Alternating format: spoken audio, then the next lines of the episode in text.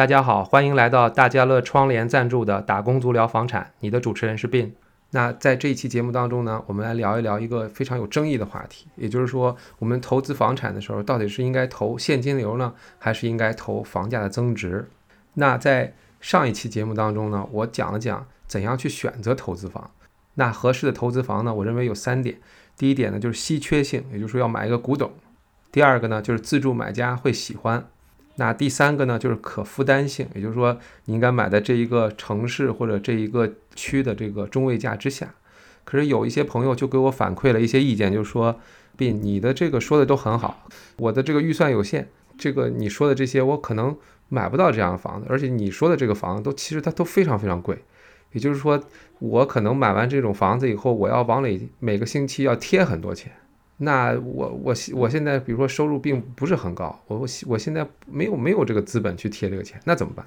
那其实我觉得这是另外一个话题，就是说你投资到底应该是投啊资产的这个增值呢，还是要投现金流？那我认为的这么一个原则就是说，你缺什么，你应该投什么。这句话是什么意思呢？就是说，如果你现在是一个低收入的人。那你投资的时候，你应该投资什么呢？你应该投资现金流，就增加你的现金流。如果你现在是一个高收入的人，那我觉得现在你应该去投资这个资产的增长。那为什么呢？就是因为银行在处理你就是说这个贷款的申请的时候，它是看两方面的，一个就是说你的这个有没有这个首付，其实也就是说你有有多少资产；另一方面呢，就是看你的这个现金流。那我我个人认为呢，投资房子就应该投资高回报、资产增值的房子，而我认为，如果你要追求现金流的话，是不应该从房子上面去追求的。我认为，你如果想要去追求现金流的话，是应该是从你做的生意当中去追求的。那我自己的投资理念呢，就是我认为房子是以增值为主要目的的，而我的现金流呢，是通过我的工作。还有我做的一些兼职的生意去去得到的，因为上一期节目当中我讲了适合投资房的这种三种个性，这种如果你把这三种的这种啊性质啊列出来的话，去找到这样的房子的话，其实呢它的这个投资回报率，也就是说你所说的这种租金收入，其实并不会特别的高，但是它的资产增值是绝对是最高的。那如果你不按照我说的这三种去买房的话，那你将来的风险也会相，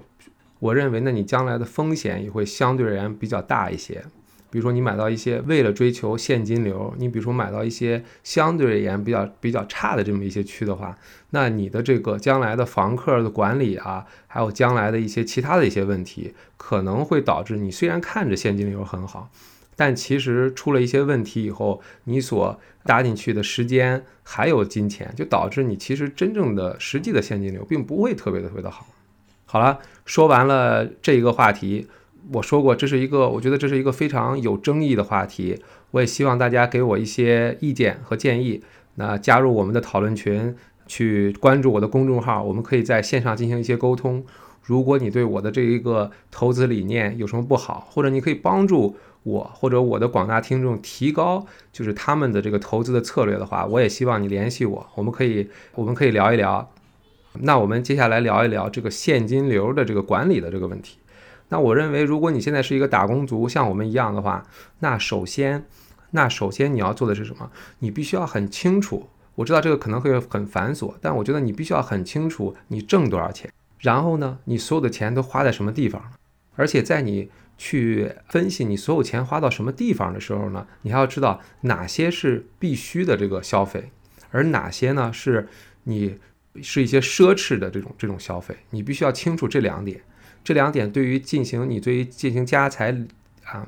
这两点呢对于你进行家庭理财的这些规划，储存你将来这些当有一些突发状况的这些应急资金，都是有非常重要的这个指导意义的。所以一般情况下。你所要储存的这个过过冬的资金的话，应该是至少是你必须消费的六个月，对不对？因为因为房产呢，它的这个变现的这种流通性，比起其他的这些投资的产品来说要差很多啊，所以你要给自己留一些时间的缓冲，当你遇到一些问题的时候，你才可以把你的房产变现去解决你这些问题。那第二点呢，我就想先介绍一下这个现金流的这个重要性。那在接下来的节目当中呢，我也会请一些资深的投资人呢来给我们讲一讲这个话题。那我们可以看一看，在过去的这个金融危机当中呢，很多公司因为破产，并不是因为它的资产的问题，而是因为它现金流的问题。我觉得一个比较可笑的一个事情就是说，当年雷曼兄弟破产以后。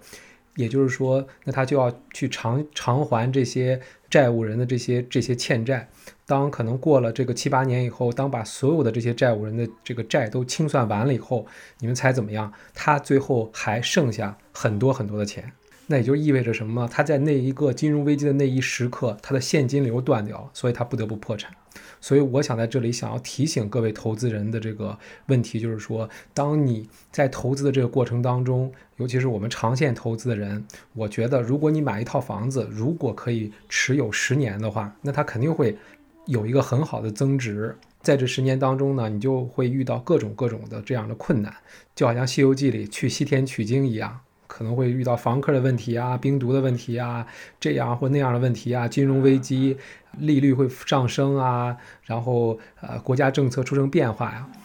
可是如果你把你的现金流做得很好的话，这些风险对你来说，你都有一个办法去解决。也就是说，我想在这里想要强调的这个问题，就是说，你投资当然是给你增加财富的非常重要的一个手段，可是你的现金流也非常非常的重要。这些现金流可以保证你可以长期持有这些资产。当你的现金流断掉的时候，你不得不变卖你的资产的时候，那你等于说好像在垒一个积木一样，等于是。你本身要垒一个大的城堡，结果垒到一半的时候，你的城堡就塌掉了。所以我要再强调一下，现金流在投资当中是非常非常重要的。我们作为一个打工族所做的事情是什么呢？就是说，我们去积极的寻找一些可以兼职的创业的机会。那现在是一种这种信息化、全民啊创业的这种阶段，我也希望广大打工族可以看一看身边，其实兼职的这种机会很多很多。你看，你周边的朋友，有的人真的是做得很好。我不，我不否认，并不是所有的人都做得很好。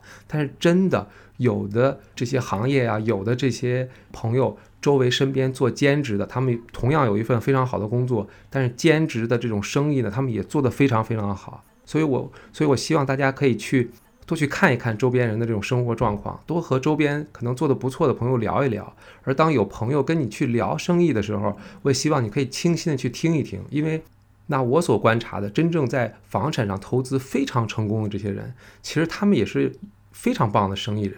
其实你可以看一看奥克兰整个的这些房产这些培训公司，对不对啊？他们真的也是非常非常好。那他们给你的这些带来的这些知识，真的是非常非常好。可是你有没有想过，为什么这些人去办这些房产的这些培训公司呢？你说他们如果如果投资房产能挣这么这么多钱，像他们说的能挣这么多这么多钱，他为什么还要来教？他就直接去投资房产不就得了吗？我认为呢，就是因为他们想更好的去投资他们的房产，那他就需要更多的现金流收入，对不对？那他办这种一种帮助他的学生去进行投资，那他自己也获得现金流的这种方式，是帮助他再进行投资的一种很好的方式。在这里，我想传达的一个信息，并不是说他们是骗人啊，或者这种公司，这种公司的好多的这些免费的这些培训我都去过的，很多很多的干货都是非常多的，所以有很多的公司我是很赞同的。所以我认为，如果如果我们的听众朋友们有时间的话，其实也可以去听一听这些，真的是也会收获很多东西。嗯，那好，那我们那我们今天就先聊到这里。那总结我们今天所说的话，作为一个打工族，对于现金流的管理，你首先真的是要理一理自己的财，看一看你自己挣多少钱，自己花多少钱，在你花的钱的当中呢，有多少钱是你必须要花的，有多少钱呢是一些奢侈品，真正的做一些你自己个人的这种账。而在这种全民创业的这种环境下，我希望大家去。打开自己的这个视野，去看一看周边，是真的有很多可以兼职创业的机会，可以让自己做得非常好的机会。而我也说过，而而且很多的这个投资人，他们最后也其实走的这条路，因为你你如果你的现金流不增加的话，你的这个房产你所能买的这个房产的这个这个数量是有限的，所以他们后来也开公司去去增加他的现金流。反过来呢，他可以买更多的房产。而当你真正去创业、去经营一个生意的时候，你各种技能都会提升。而反过来呢，在你去买房的时候，比如说你跟人沟通的技能啊，这些也会让你也会也会帮助你买到更好的这个投资房。所以，做一个兼职的生意和投资，真的是一个非常非常好的这个互相。可以帮助你个人提升能力，帮助你创造财富，帮助你实现财富自由的这么一种方式。所以，我希望大家可以听完今天这个话题以后，去想一想，有没有一个兼职的这种做生意的方式可以适合你自己呢？啊，那好，感谢大家今天收听我的节目。我在前面当时也说过了，如果你喜欢我这个话题的话，你可以加我的微信啊公众号，或者加我的微信号，加入我们的讨论群。那在这里呢，我也感谢，那在这里呢，我也感谢打工族聊房产的第一个赞助商大家乐窗帘的老板艾迪大哥。那感谢感谢艾迪大哥对我的支持。那大家如果需要换窗帘啊，那我们去请搜一下这个大家乐窗帘，去找艾迪大哥。我相信他的服务是非常非常棒的。那好，那我们今天就聊到这里，拜拜。